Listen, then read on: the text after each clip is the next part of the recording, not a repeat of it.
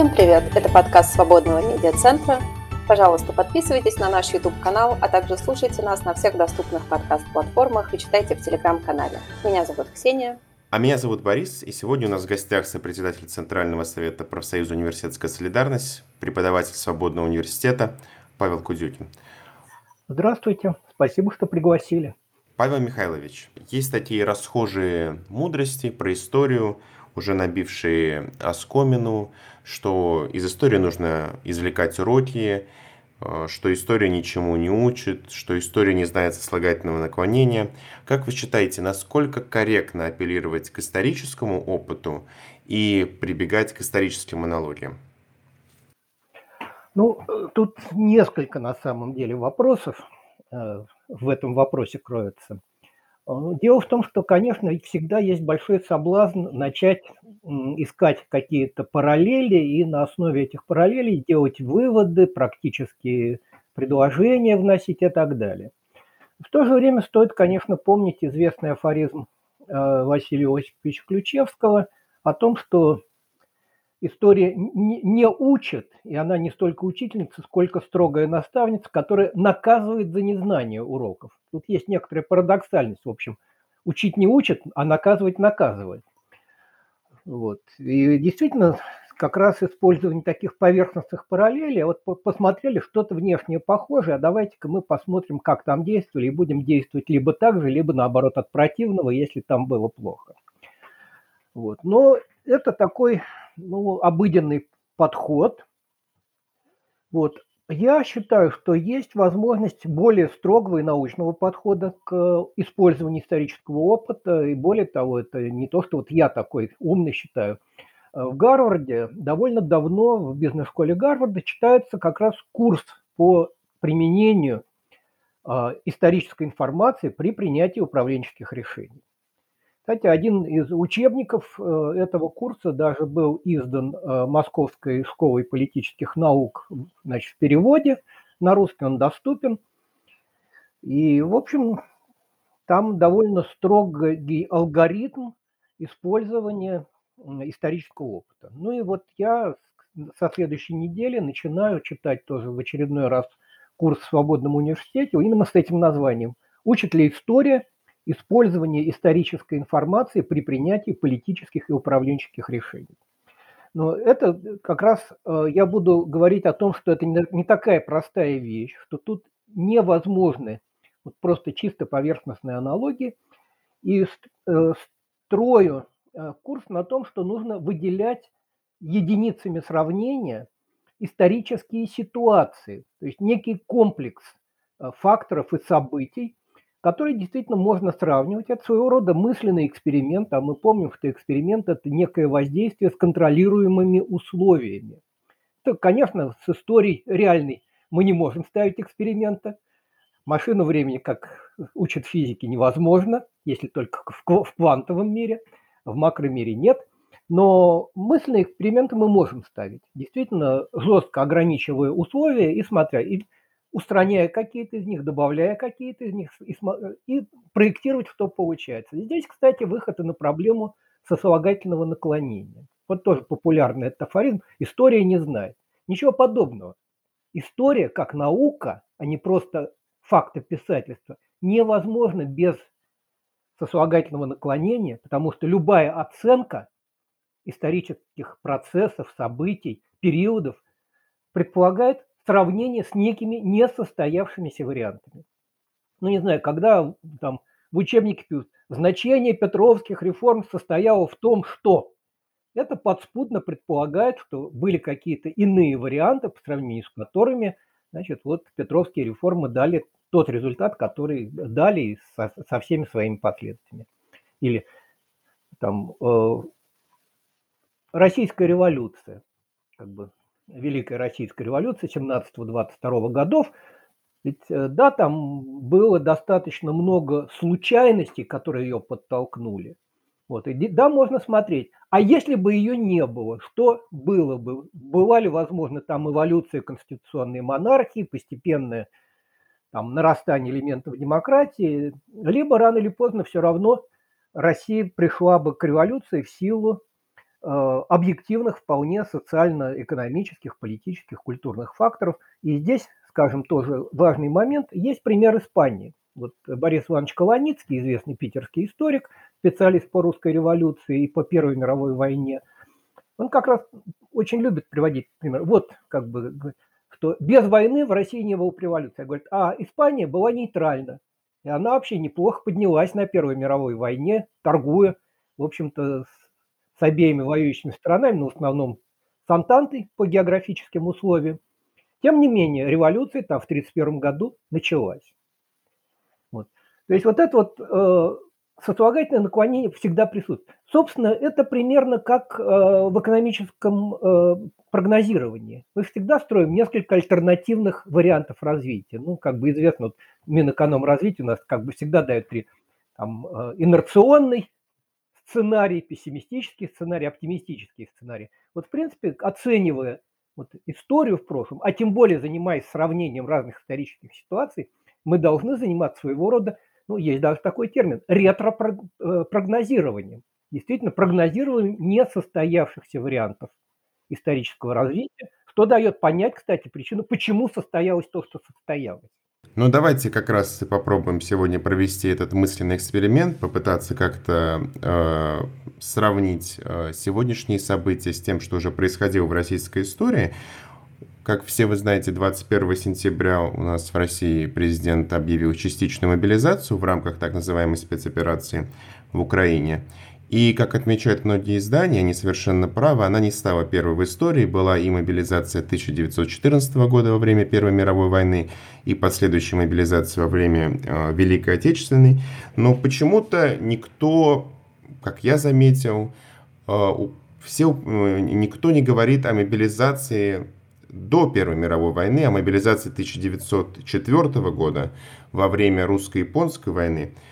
А, Павел Михайлович, как вам кажется, почему ее так вот, этой войну так пренебрегают? И как проходила мобилизация тогда? Была ли она вообще?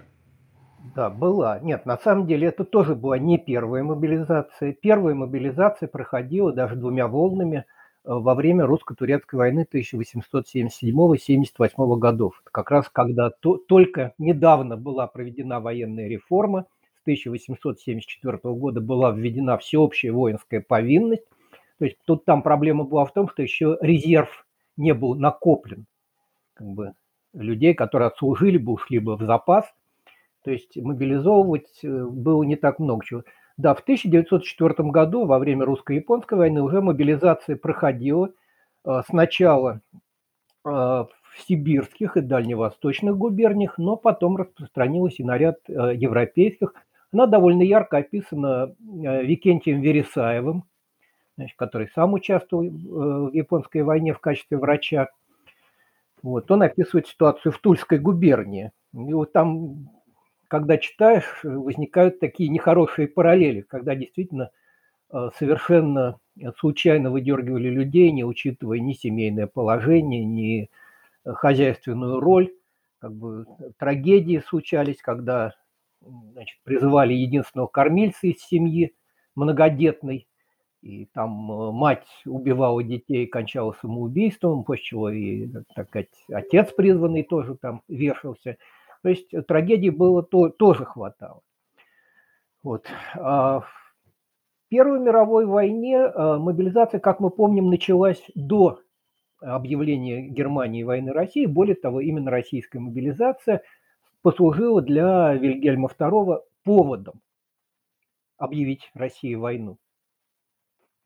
Вот, хотя ясно, что к войне уже достаточно неудержимо все катилось – вот. Но вот повод был такой использован. Ну, собственно, как и в 1941 году, мобилизация началась еще до 22 июня. Она достаточно массово пошла еще в мае 1941 года.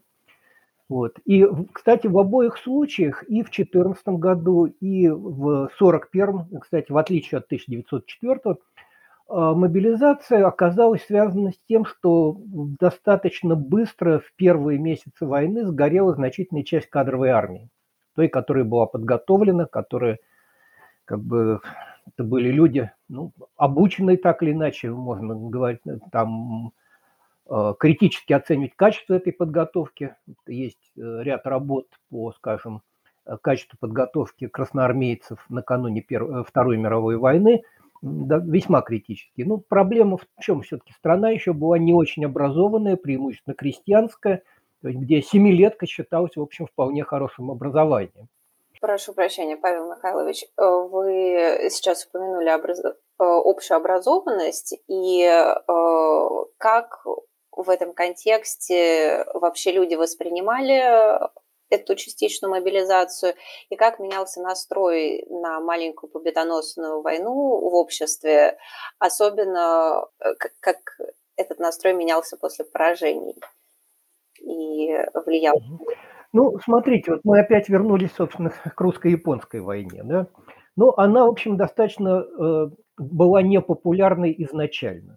Причем непопулярной не только там э, в радикальных партиях, как бы у социалистов. Даже будущие кадеты, ну, тогда Союз освобождения, тоже занимал весьма критическую позицию, а, ну, хотя вряд ли можно ее назвать откровенно пораженческой, но, по крайней мере, явно не ура-патриотической. А, при том, что вообще-то с русско-японской войной тут вроде был такой фактор, что именно Япония ее развязала. Мы помним, что она началась Э, достаточно вероломного нападения японской эскадры на русскую Тихоокеанскую эскадру в Порт-Артуре без объявления войны. Вот, то есть, э, казалось бы, были все основания для того, чтобы общество воспринимало войну как оборонительную, хотя она и проходила полностью на чужой территории, на территории северо-восточного Китая, Маньчжурии. А, вот, но я говорю, э, для людей, которых мобилизовывали, это было что-то не очень понятное. Да, где-то там далеко идет война, почему началась непонятно, кто такие эти японцы, тоже не очень понятно. Ну, вроде как говорят, что они желтенькие и косоглазенькие. То есть, да, то есть, возвращаясь, простите, к нашему мысленному эксперименту, вам кажется, что именно вот эта частичная мобилизация послужила неким триггером и усилением антивоенных настроений тогда, в 1904 году. Да, в общем-то, и в целом и мобилизация, связанные с ней проблемы, а затем и поражение, а, как бы и на море, и на суше, несомненно, подтолкнули революци... Э, революционизацию страны.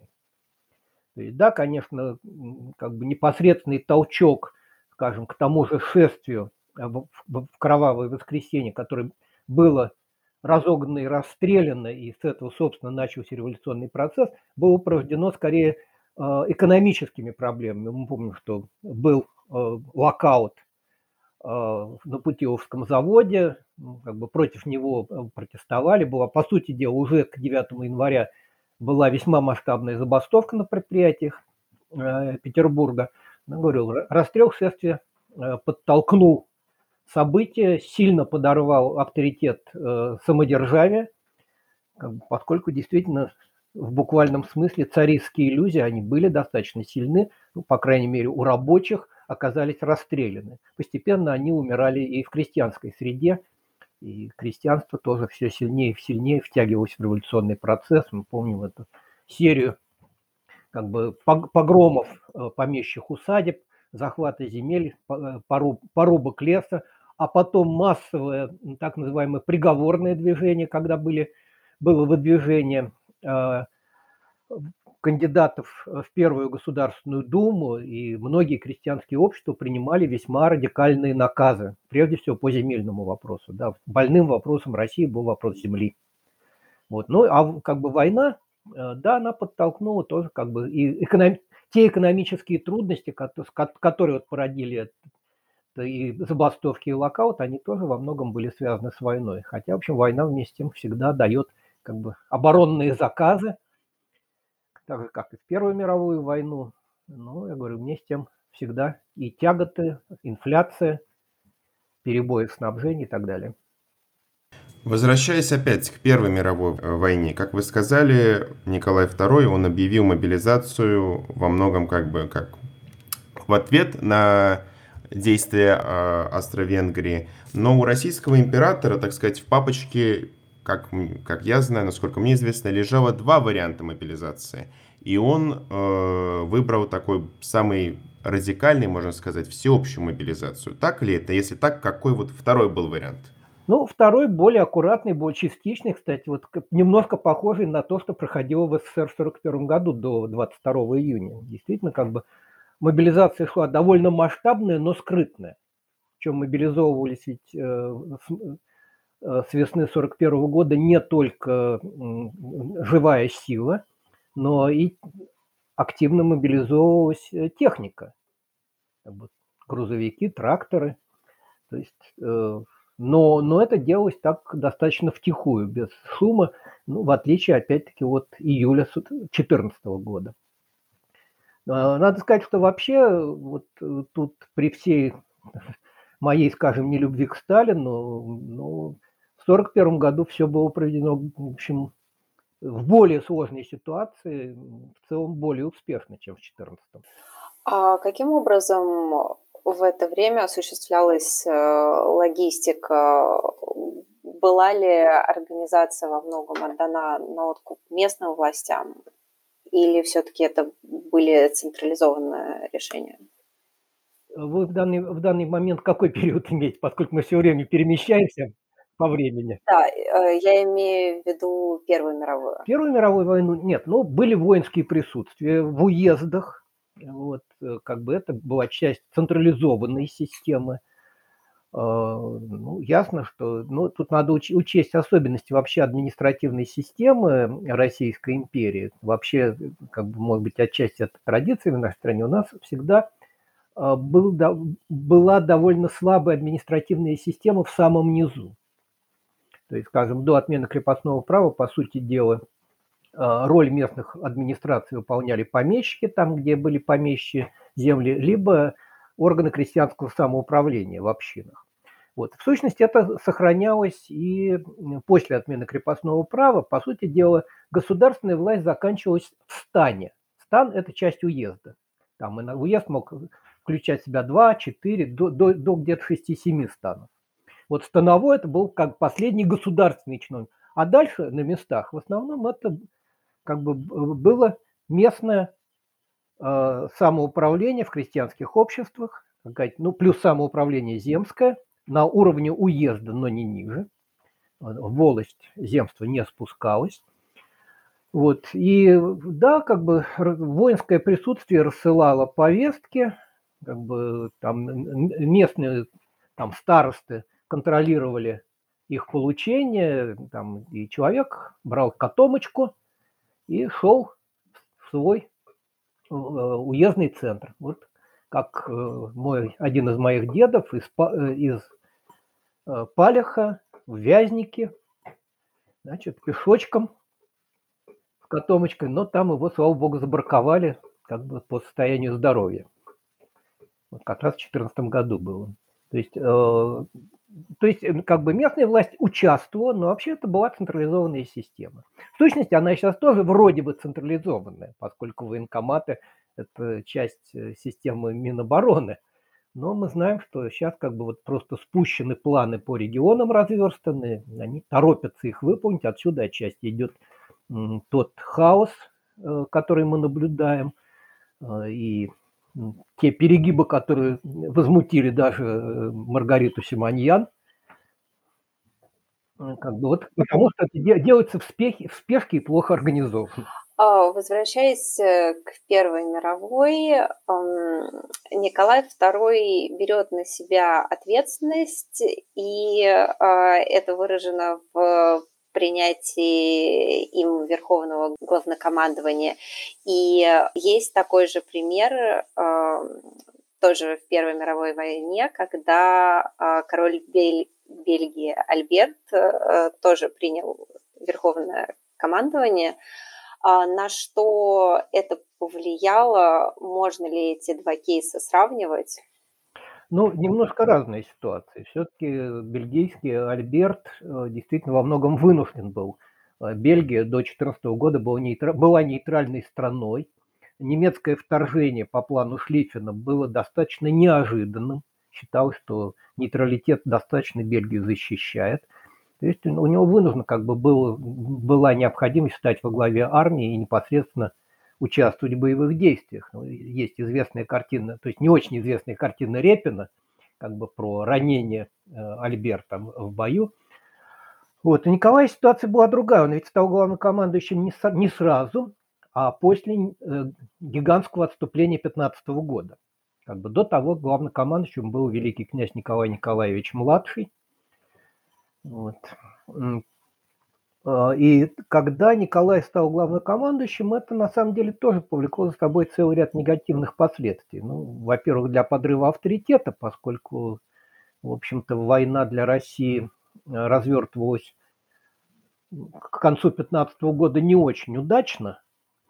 Вот, это первый момент. А второй, то, что отсутствие императора в столице, в ситуации, когда, в общем, система принятия решений была завязана на первое лицо – была чрезмерно централизована, тоже, наверное, повлияло, скажем, на то, что очень нерасторопно реагировали на события февраля 2017 года. Потому что сначала э, в Ставку, в Могилев, э, где находился Николай, докладывали, что да, ну какие-то там волнения, ну, типа того, да что, первый раз что ли, справимся. Вот, то есть сначала успокаивающие сообщения, а потом уже паника, что все, как бы все пропало, войск верных в Петрограде не осталось. В общем, и в этом смысле тоже, тоже при том, что, в общем, какими-то особыми военными талантами Николай II, конечно же, не отличался. Да, Павел Михайлович, традиционный школьный курс нам обычно говорит, что начало Первой мировой войны в России встречали на мощном патриотическом подъеме, население выходило на манифестации, были плакаты, все, все мечтали пойти на фронт за царя и защитить братьев сербов. Но как обстояло дело на самом деле? Какие настроения были тогда в обществе и как они изменились после 1905 года, после провальной русско-японской войны? Ну, смотрите, ну, опять-таки, э, общество было крайне разнородным. Вот мы, когда говорим там про то, что э, мобилизация и объявление Германии войны России было встречено, в общем, с энтузиазмом, мы имеем в виду крупные города. Да, в том же Петрограде, в Москве пошли патриотические манифестации, там э, думская оппозиция большей частью как бы заявила о том, что она оппозиция не ему, не его величеству, а оппозиция его величества, как говорил несколько позже Милюков во время визита в Великобританию – вот, э, раскололось сильно рабочее движение по отношению к войне, хотя надо сказать, что в Думе а, обе социал-демократические фракции голосовали против военных кредитов, как бы и большевистская, ну, которая недолго сидела в Думе, вскоре, значит, они фракция была арестована и за подпольную деятельность и отправлена в ссылку. Но и меньшевики, в общем, вплоть до февраля занимали, э, думские меньшевики, за исключением одного депутата, занимали антивоенную позицию, были сторонниками Циммервальда, ну, так же, как и часть трудовиков. В частности, э, Александр Федорович Керенский тоже считал себя циммервальцем, то есть сторонником как бы прекращения войны и мира без аннексий и контрибуций. Вот. Потом, после февраля, многие социалисты изменили позицию, как бы став революционными оборонцами. Но э, были и э, социали, социалисты-оборонцы. Как бы эта линия раскола прошла и по социал-демократам, и по эсерам. Вот, где выделилось, так сказать, оборонческое крыло, пацифистское крыло и левое, так сказать, радикально интернационалистское крыло. Вы сказали, что по-разному встреч... встретили войну в городах и в, де... Э, и в деревне, да. А... И в, де... в малых городах и в деревне как раз того энтузиазма, насколько можно судить, не было. Но вот несколько лет назад вышла очень интересная монография Влада Беновича Аксенова, значит, из Института российской истории Академии наук. Вот как раз про общественное настроение в годы Первой мировой войны и революции. Вот он отмечает, что в деревне ну, как бы встретилась с покорностью, как это у нас в России, в общем-то, традиционно. То есть, да, люди пошли в массе своей как бы послушно на, в эти самые воинские присутствия. Там кто-то пошел в, э, в части первой очереди, кто-то там э, ратниками в запасные э, части. Вот. Но особого энтузиазма не было. Тем более, что цели войны были, в общем-то, не вполне ясны. Где эти сербы? Кто такие эти сербы? Ну да, братья-славяне, вроде как и батюшка Самвона говорит, что надо защищать. Вот. Но, но непонятно, кто там немцы нам войну объявили. А, а, а где? Это где-то далеко, а мы тут у себя там в Калуге или в Пензе. Они сюда не, не дойдут. Вот, то есть и не случайно довольно рано началось, э, в общем-то, массовое дезертирство. То есть уже в 15, а тем более в 16 году э, количество дезертиров уже исчислялось десятками и сотнями тысяч. Вот, то есть развал армии начался до революции. Вот когда говорят, что революция развалила армию и привела к тому, что Россия не получила заслуженную победу, ну, это некоторое упрощение ситуации. В разложении, кстати, тоже немалую роль сыграли вот эти массовые мобилизации. Вот я не так давно перечитывал статью, а, написанную, по всей видимости, Константином Рябцовым, был полковник, э, социалист-революционер, э, как бы комендант Москвы в октябрьские дни 17 года, как бы возглавлял военное вооруженное сопротивление большевистскому перевороту. Он сотрудничал э, в Харькове в 19 году с таким социал-демократическим журналом «Мысль». И у него была статья значит, «Армия будущего», где он анализировал, в частности, и динамику развития российской императорской армии в годы Первой мировой войны. Вот он отмечает, что как раз массовая мобилизация сильно подорвала на первых порах боеспособность, вот, э, что было связано и с тем, что трудно было и обмундировать, и вооружить эту массу призванных. Вот. Потом вроде в 16, к 16 году более-менее, как, как он сказал, армия стала походить не на вооруженную толпу, а на армию. Вот, и с этим, видимо, связаны те успехи, которые были в 16 году. Мы помним это и успешное наступление Кавказского фронта а, в Восточной Турции. Как бы, когда взяли Эрзерум и практически дошли до Трабзона. А, вот, это и Брусиловский прорыв в Галиции – вот. Но говорит, потом опять увлечение формированием запасных частей, когда уже там третья, четвертая очередь части начали формироваться, опять-таки привело к тому, что армия начала разваливаться. И, собственно, мы помним, что, собственно, в революцию прежде всего влились именно запасные части. Люди, которые не хотели идти на фронт. Многие из которых уже побывали, как бы получили ранения, после ранений опять были в этих запасных полках – ждали, что опять отправят на очень не хотелось. И Петроградский гарнизон в 17 году в феврале, конечно, перешел на сторону революции, в том числе и потому, что на фронт не хотелось. Вот эти вот запасные гарнизоны, они начали бунтовать еще до э, 17 года, потому что есть свидетельство, что были такие настоящие вооруженные беспорядки, особенно Э, вдалеке от крупных городов, и начиная уже с 2014 года запасники бунтовали, громили полицейские участки. Ну да, это, совсем, это не совсем бунт, это скорее именно погромы такого пьяного характера. Хотя как бы в России был объявлен сухой закон, но, видимо, находили чем загнаться. И действительно, как бы отмечено довольно много случаев, когда по пути вот эшелоны с мобилизованными на станциях просто выходили, громили все, что попадало под руку. Ну, то есть, да, такой достаточно слепой, тот самый бессмысленный, беспощадный бунт, как бы, который еще был, конечно, далек от революционных выступлений, скорее, ну, как бы, да, гуляй напоследок, примерно тоже очень русская черта. Вот. Все равно как бы едем на смерть, но вот сейчас, по крайней мере, гульнем. Вот. Да, как бы, но это такие именно э, вспышки разрозненные, и скорее отчаяние в сочетании с удалью.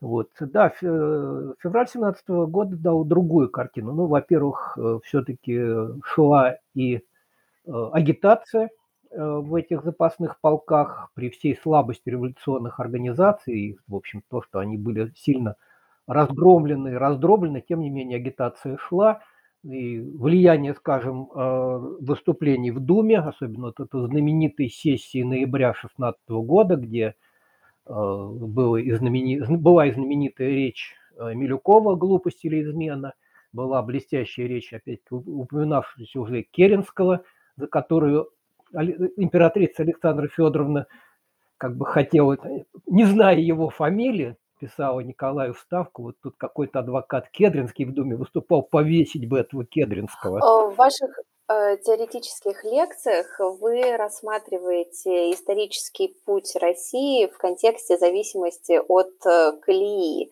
И э, вот эта колея, она в войнах проявляется, как мы можем отследить ее и что вы вообще под этой зависимостью подразумеваете? Ну, ну, понимаете, все-таки вот это вот понятие из институциональной экономики, значит, path dependence, э, зави... ну, я говорю, там переводит обычно действительно довольно неуклюже. А, а откуда, откуда этот термин? Я говорю, он из институциональной экономики. А, path dependence, кстати говоря, во многом это там э, с некоторыми смешными примерами связано.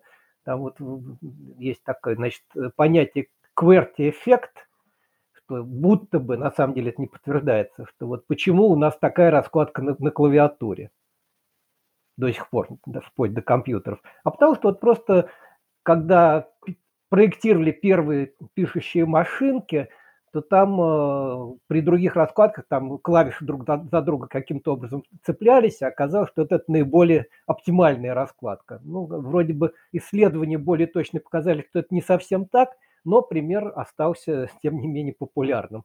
Другой пример – это ширина железнодорожной колеи. Вот прям к колее подходит. Мы знаем, что в России она шире, чем в Европе. Вот в свое время э, Э, Николай I, как бы, ну, во-первых, это американская на самом деле ширина, поскольку строили американские инженеры первые дороги, значит, Петербург, Царское село и Петербург-Москва. Вот. Но, среди прочего, Николай, II, Николай I боялся, что вот железные дороги будут использованы врагами, которые смогут прямо, без пересадки, через границу. Во-первых, поэтому их долго не строили, а во-вторых, строили, вот я говорю, так, чтобы они не могли сразу въехать. Вот. И, кстати, тоже, как при в Финляндии до сих пор русская железнодорожная колея, потому что ну, перешивать ее достаточно дорого. Вот, правда, сейчас они вроде поставили этот вопрос. Вот. Тоже вот зависимость от колеи в буквальном смысле слова. Вот. Конечно, речь идет о, не только о таких вещах, э, но и о более как бы институциональных институты в институциональной экономике понимаются не только как там учреждения какие-то, но и как системы норм, а, правил, даже предрассудков, если угодно, во многих случаях. И в этом отношении, ну вот э, проявляется ли зависимость от колеи именно в военной истории России, ну, как бы боюсь, что это только при достаточно поверхностном взгляде. Да, конечно, можно сопоставлять э, Отечественную войну 12 года, там, Великое отступление 1915 года и начальный период Великой Отечественной войны, но боюсь, что это достаточно внешние связи, и там, то есть параллели, и там на самом деле достаточно разные причины в каждом из трех случаев. Хотя да, как бы э, отступление вглубь страны, как бы в двух случаях с последующим, так сказать, нанесением контрударов и изгнанием э, врага с территории страны. Э, в годы Первой мировой войны такого изгнания не получилось. Вот. Но я говорю, это скорее внешне. Тут надо, конечно, более основательно разбираться. Ну, тем более, что войны-то очень по-разному все-таки велись. Одно дело война начала, начала 19 века, которая все-таки велась достаточно компактными, хотя и громадными для тех времен армиями, в основном Э, вдоль по операционным направлениям, там вдоль крупных дорог. И другое дело, как бы фронтовая война, которая протягивается действительно от моря до, э, как бы от моря до моря, от Черного моря до Баренцева. Вот, и ведется громадными массовыми армиями, и, по сути дела, втягив... в войну втягивается все население страны в той или иной форме, если не как мобилизованные, то как работники тыла. Вот, то есть тут как бы параллели сравнивать, как в известном анекдоте, великих полководцев Кутузова и Сталина, наверное, не приходится, которые заманили вглубь страну, а потом морозы ударили. Это действительно только на очень, на очень такой э, дилетантский взгляд сходства. Да, э, завершая, завершая наш выпуск, если говорить о последствиях, вот мы с вами обсудили последствия э, русско-японской войны и как, э, какое значение она имела на э, выступление в 1905 году. Если говорить о, о, первой, о Первой мировой, о мобилизации, мы здесь видим какую-то четкую связь с революцией 1917 года? Связь, несомненно, есть.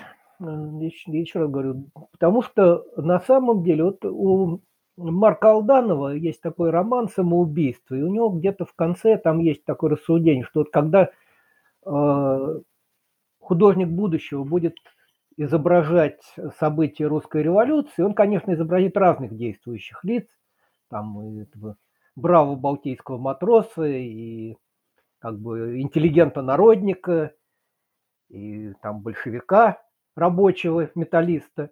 Но, говорит, он в любом случае должен будет изобразить главной фигурой солдата, не желающего воевать, уставшего от непонятной, чужой для него войны. Вот, и в этом отношении, да, как бы Первая мировая война с ее как бы массовой армией э, да, под, подготовила тот горючий материал, который заполыхал в 17 году. Ну и кроме того, то, что важно, вот эта Первая мировая война сильно снизила ценность человеческой жизни, не только в России. Да, как бы люди перестали считать человеческую жизнь самоценностью, и отсюда вот достаточно зверский характер, скажем, последовавший гражданской войны со всех сторон, как бы которых было, кстати, гораздо больше, чем две. Это не только красные и белые, но и другие. Но, но жестокость была со всех сторон, в общем, действительно совершенно ужасающая. Ну, если попытаться вот это нежелание солдата идти воевать как-то э, суммировать в, в общественный запрос. Давайте опять вернемся к мысленному эксперименту. Допустим, если бы царь э, Николай II бы так или иначе закончил войну, это бы ударило бы по его, как сейчас принято говорить, рейтингу, или это было бы принято с ликованием, и, возможно, бы революции не было, ни февральской, ни октябрьской? Ну, вообще очень интересный момент. Опять-таки, начиная с конца 15 года в обществе, ну, в данном случае в обществе в узком смысле, то, что называется образованном обществе, ходили упорные слухи о подготовке сепаратного мира. И это вызывало глубокое недовольство. А, более того, в событиях февраля 17 года, да, если с одной стороны говорю, солдаты, не желающие воевать, там, э, э, рабочие, недовольные перебоями в снабжении, падением реальной заработной платы, хотя в Петрограде, в общем, это падение было не таким уж сильным, потому что номинальная зарплата росла быстро на, на оборонных предприятиях. А, было, было еще такое, революция ради победы. Как бы вот царское правительство неэффективно, оно не может вести войну, оно, так сказать, ведет к проигрышам, в нем гнездится измена. Как бы вот это опять слухи о том, что ну, довольно нелепые, конечно, о том, что из, прямо из спальни Александры Федоровны идет прямой провод в ставку Вильгельма, вот, то есть в этом отношении, если были попытки... Но это, это, это такая, если, простите, если на современный лад переначивать, это такая была бы оппозиция справа в то время? Да. Нет, но на самом деле вот, вот она была оппозиция в значительной мере слева со стороны э, тех же кадетов, социалистов, оборонцев, вот, но и справа тоже. Ну, справа сложнее. Дело в том, что как раз правые в России очень были недовольны союзом с Францией и Англией. Крайне правые в России почему-то всегда очень любили Германию. Как бы даже сейчас, вот если мы посмотрим вот, всякие романы с попаданцами на альтернативную историческую тему, там почему-то очень часто вот, не, не с кем союз заключили. Надо было не с Америкой и Англией, а надо было с нацистской Германией, и тогда бы мы, ух, какой мир мы бы тогда построили. Вот. И то же самое, ну, говорю, это традиционно перед Первой мировой войной крайне правые также были очень недовольны союзом, как бы членством России в Антанте, ориентировались скорее на Германию. Но я говорю, но попытка заключить сепаратный мир, на самом деле, опять-таки, это слухи были, не подтверждающиеся источниками – скорее подорвали бы авторитет, еще сильнее подорвали бы авторитет царя. Но так же, как, скажем, в октябре 17 года большевики использовали слухи о том, что Керенский готовит сепаратный мир и сдачу э, Петрограда немцам, тоже как бы для того, чтобы совершить свой переворот. А потом сами заключили сепаратный мир. На этом наш выпуск подходит к концу. Спасибо, что слушали нас. У нас в гостях был председатель Центрального совета профсоюза «Университетская солидарность», преподаватель Свободного университета Павел Кудюкин. Павел Михайлович, спасибо вам большое, что поговорили с нами. Вам спасибо. А это был подкаст Свободного медиа-центра. Пожалуйста, подписывайтесь на наш YouTube-канал и слушайте наши выпуски на всех подкаст-платформах. Не забывайте ставить лайки и оставлять ваши комментарии, для нас это очень важно. До встречи в эфире.